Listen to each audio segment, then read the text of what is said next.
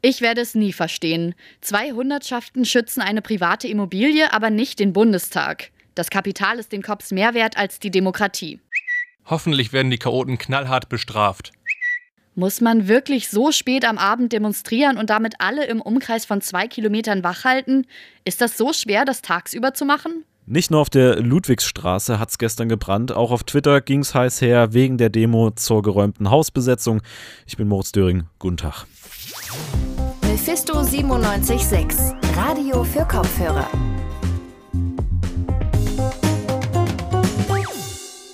Ja, gestern Abend wurde demonstriert auf der Ludwigstraße. Es kam zu Ausschreitungen zwischen Demonstrierenden und Polizei. Das Ganze ist passiert, weil dort am Mittwoch ein besetztes Haus von der Polizei geräumt wurde. Das Haus steht aber schon seit über 20 Jahren leer.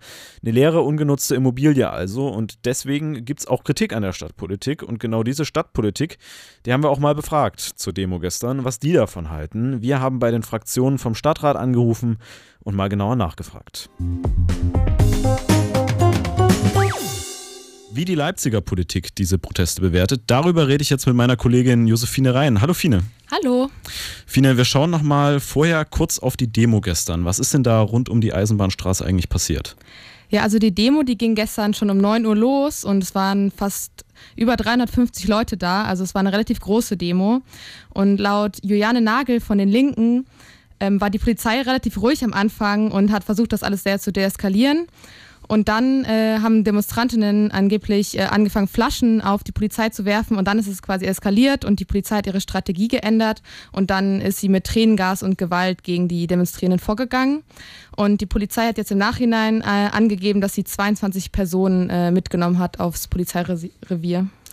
Die Demo, die ist ja gestartet, um auf den Leerstand in Häusern aufmerksam zu machen, auf leere Immobilien und ähm, dann quasi gegen diese Räumung zu protestieren. Das ist ja auch ein stadtpolitisches Problem in Leipzig. Wie sind denn die Reaktionen aus dem Stadtrat darauf? Ähm, also ich glaube, dass die Meinungen von den verschiedenen Parteien da sehr stark auseinandergehen. Und die CDU und die SPD zum Beispiel, ähm, die verurteilen vor allem die Gewalt der Demonstrantinnen äh, von gestern. Und Erik Buchmann, der Sprecher von der CDU Leipzig, der hält das gewaltvolle äh, Vorgehen der Polizei für gerechtfertigt. Das Verhalten der Polizei war unserer Meinung nach absolut verhältnismäßig und auch angemessen. Steine, Pflastersteine wurden auf Polizeibeamte geworfen, mit dem Ziel natürlich diese zu verletzen. Und insofern ist natürlich die Polizei auch angehalten, dann auch mit einer gewissen Härte gegen diese Randal Randalierer vorzugehen. Und er fordert, dass die äh, Demonstrierenden, die gestern so viel Gewalt angewendet haben gegen die Polizei, dass die äh, strafrechtlich verfolgt werden. Gibt es auch äh, Stimmen, die sich auf die Seite der Demonstrierenden stellen? Ähm, ja, ähm, zum Beispiel Ulrike Böhm und Tobias Peter von den Grünen in Leipzig, die verurteilen auf jeden Fall schon mal die Gewalt auf beiden Seiten, also von der Polizei, aber auch von den Demonstrierenden. Und sie betonen aber, dass die Diskussion jetzt nicht wieder irgendwie um die Gewalt gehen soll, sondern äh, um die politischen Inhalte, um, der, äh, um die es ja ging bei den Demonstrationen, aber auch bei der Besetzung. Und was ich auch interessant fand, war, dass Böhm äh, von den Grünen gesagt hat, sie sieht auch schon ein Muster da drin, dass immer Demonstrationen von Linken oder auch Demonstrationen rund um die Eisenbahnstraße, dass die immer mit sehr viel Gewalt von der Polizei begegnet werden, äh, anders als Demonstrationen von Rechten zum Beispiel. Und äh, Juliane Nagel vom Stadtrat, äh, also die ist von den Linken, äh, die zeigt ein sehr großes Verständnis eigentlich für die Wut der Demonstrantinnen gestern. Ich tatsächlich Verständnis, großes Verständnis dafür, dass es gestern eine Demonstration äh, gab, dass es äh, auch dass der, dass der Unmut äh, über die Räumung, die ja vollkommen unnötig war, äh, der Ludwigstraße 71 auch auf die Straße getragen äh, werden musste. Sie hat trotzdem eingewendet, dass sie die Flaschenwürfe gestern ja unnötig fand. Schauen wir nochmal auf die Hausbesetzung. Auch die wurde ja stark diskutiert. Wie stehen denn die Fraktionen dazu? Also wieder CDU und SPD, die haben deutlich gemacht, dass sie Hausbesetzungen ablehnen und das eine Straftat ist, die verurteilt werden soll. Und die Leipziger Grünen und die Linken, die schlagen sich da eher auf die Seite von den Hausbesetzerinnen.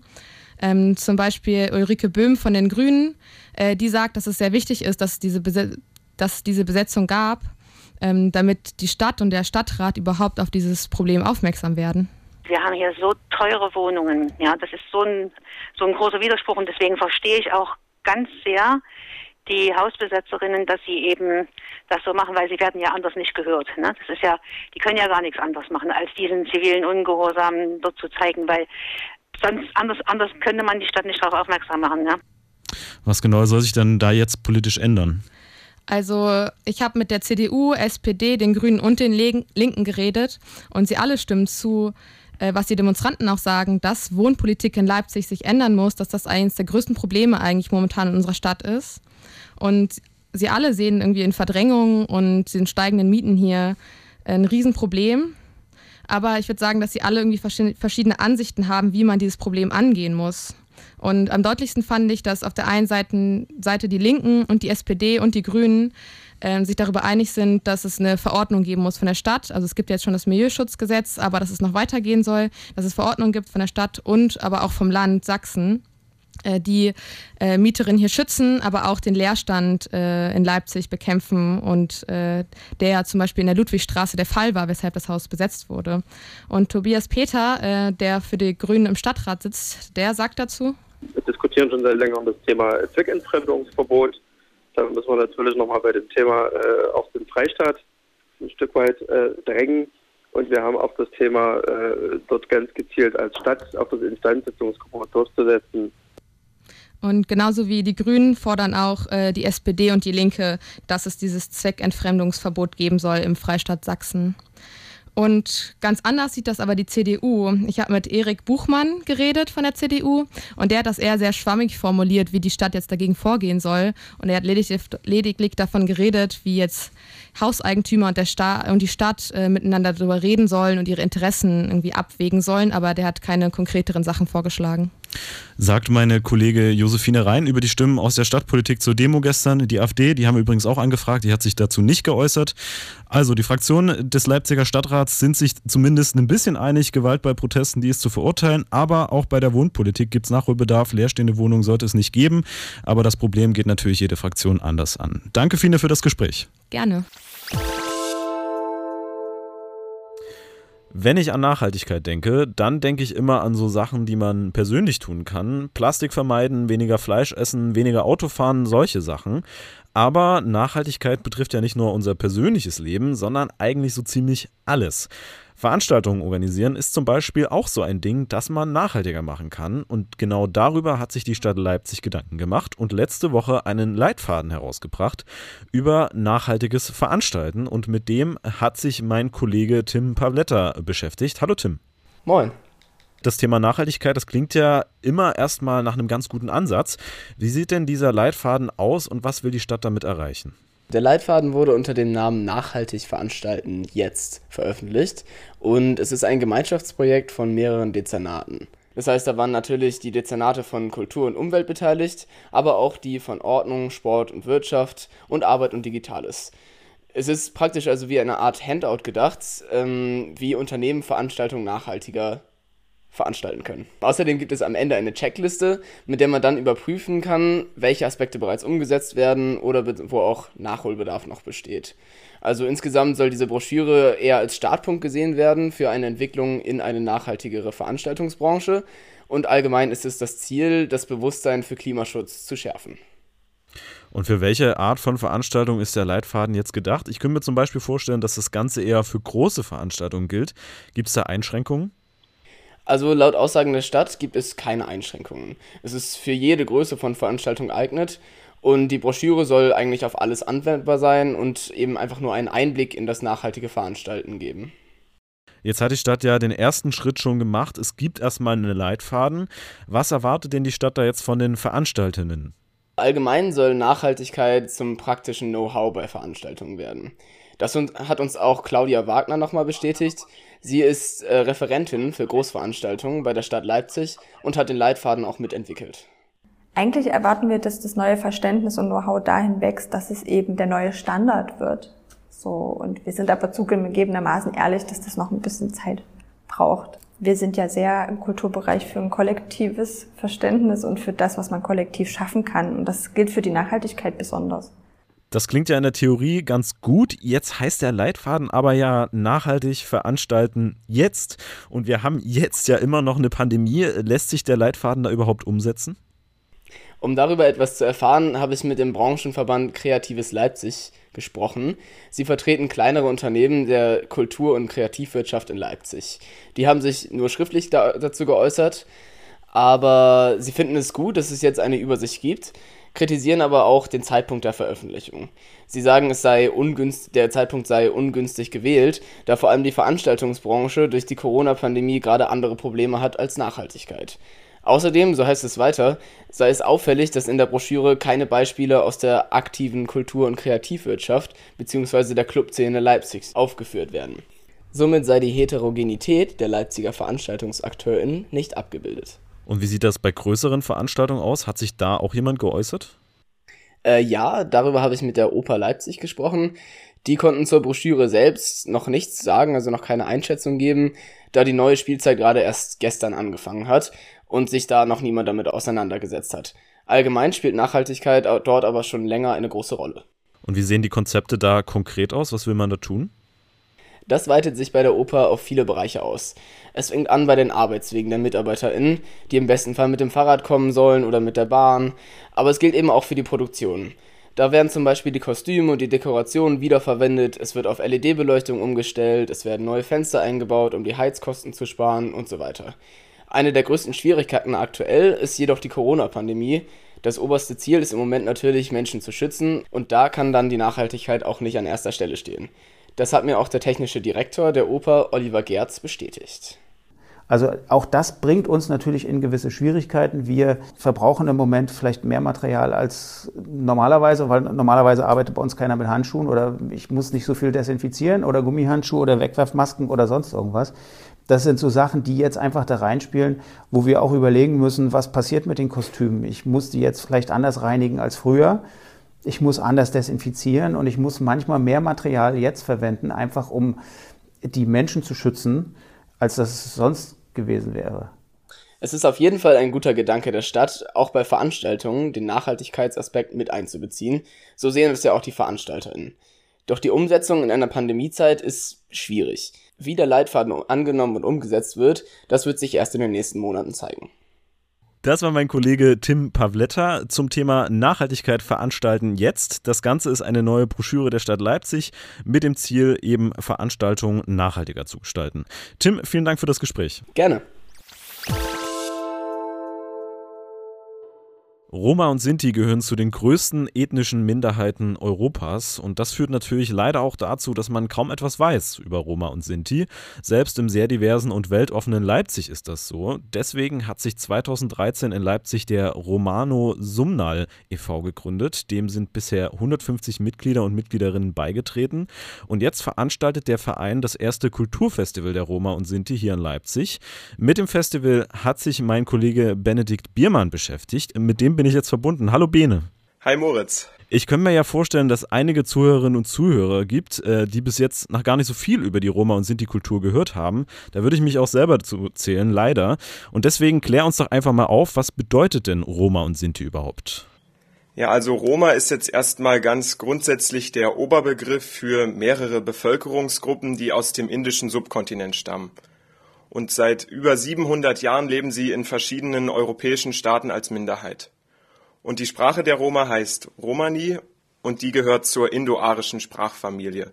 Aber so eher die wichtigsten indoarischen Sprachen sind Hindi, Urdu, Bengali und das klassische Sanskrit.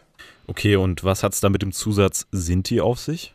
Also Sinti ist eigentlich nur eine Teilgruppe der Roma, die in Mittel- und Westeuropa und im nördlichen Italien leben. Und sie sind auch die größte in Deutschland lebende Roma-Gruppe. Und deshalb sagt man auch eher Roma und Sinti statt Sinti und Roma, weil Sinti eben nur die Untergruppe ist. Okay, und äh, wie kann ich mir das genau vorstellen? Wie viele Roma und Sinti leben denn insgesamt in Europa? Ja, genau dazu habe ich äh, Günnar Seydi interviewt. Er ist nämlich der Vorsitzende des Roma- und Sinti-Vereins Romano Sumnal in Leipzig.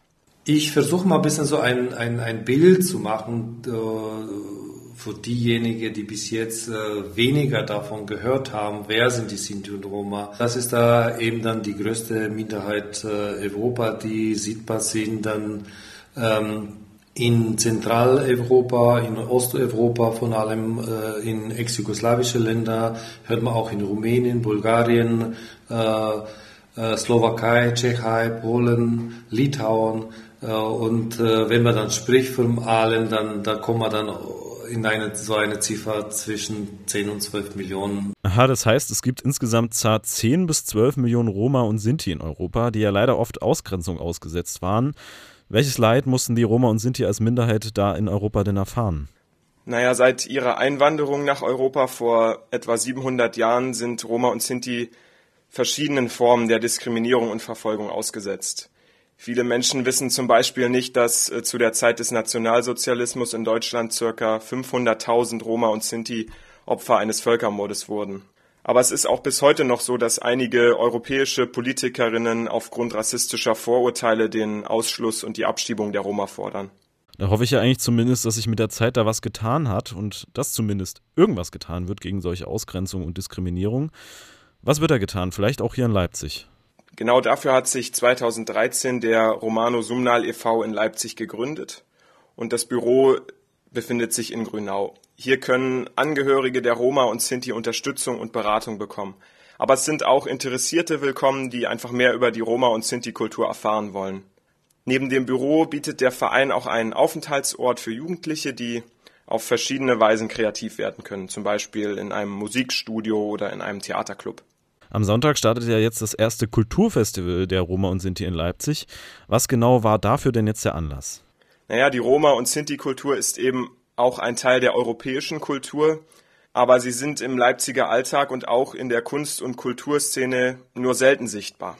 Jetzt ist die Zeit gekommen, wo wir sagen, jetzt wir sprechen über uns, sprechen über unsere Sprache, über unsere Kultur, äh, wir sprechen über unsere Menschen einfach wer sind wir und äh, wie wir leben, äh, zumindest äh, wenn man dann sieht, dass dann oder hört, in Europa leben 10 bis 12 Millionen Menschen, sicherlich äh, fallen nicht alle unter ein stereotypisches äh, Bild, äh, wie ein Roma oder eine Sinto lebt, sondern immer die Menschen machen sie sich eigene Gedanken und bearbeiten ihre Stereotypen dann, wie mal ein Mensch so aussieht oder wie arbeitet er oder wo lebt dann da und so weiter.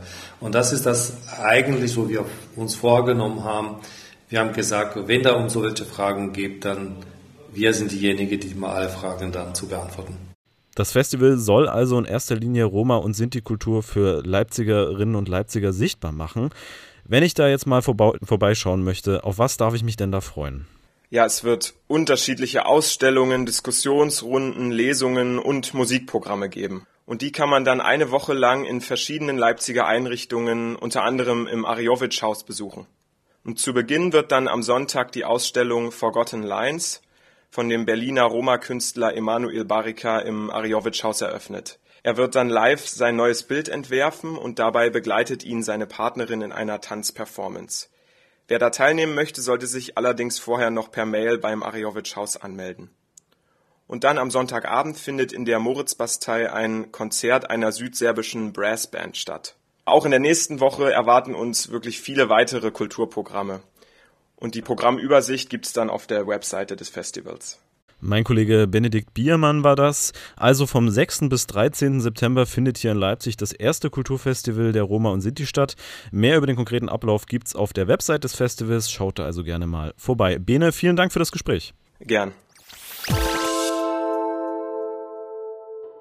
Tja, und damit sind wir auch schon wieder durch und wir machen auch erstmal Wochenende. Aber keine Sorge, am Montag gibt es wieder eine Folge.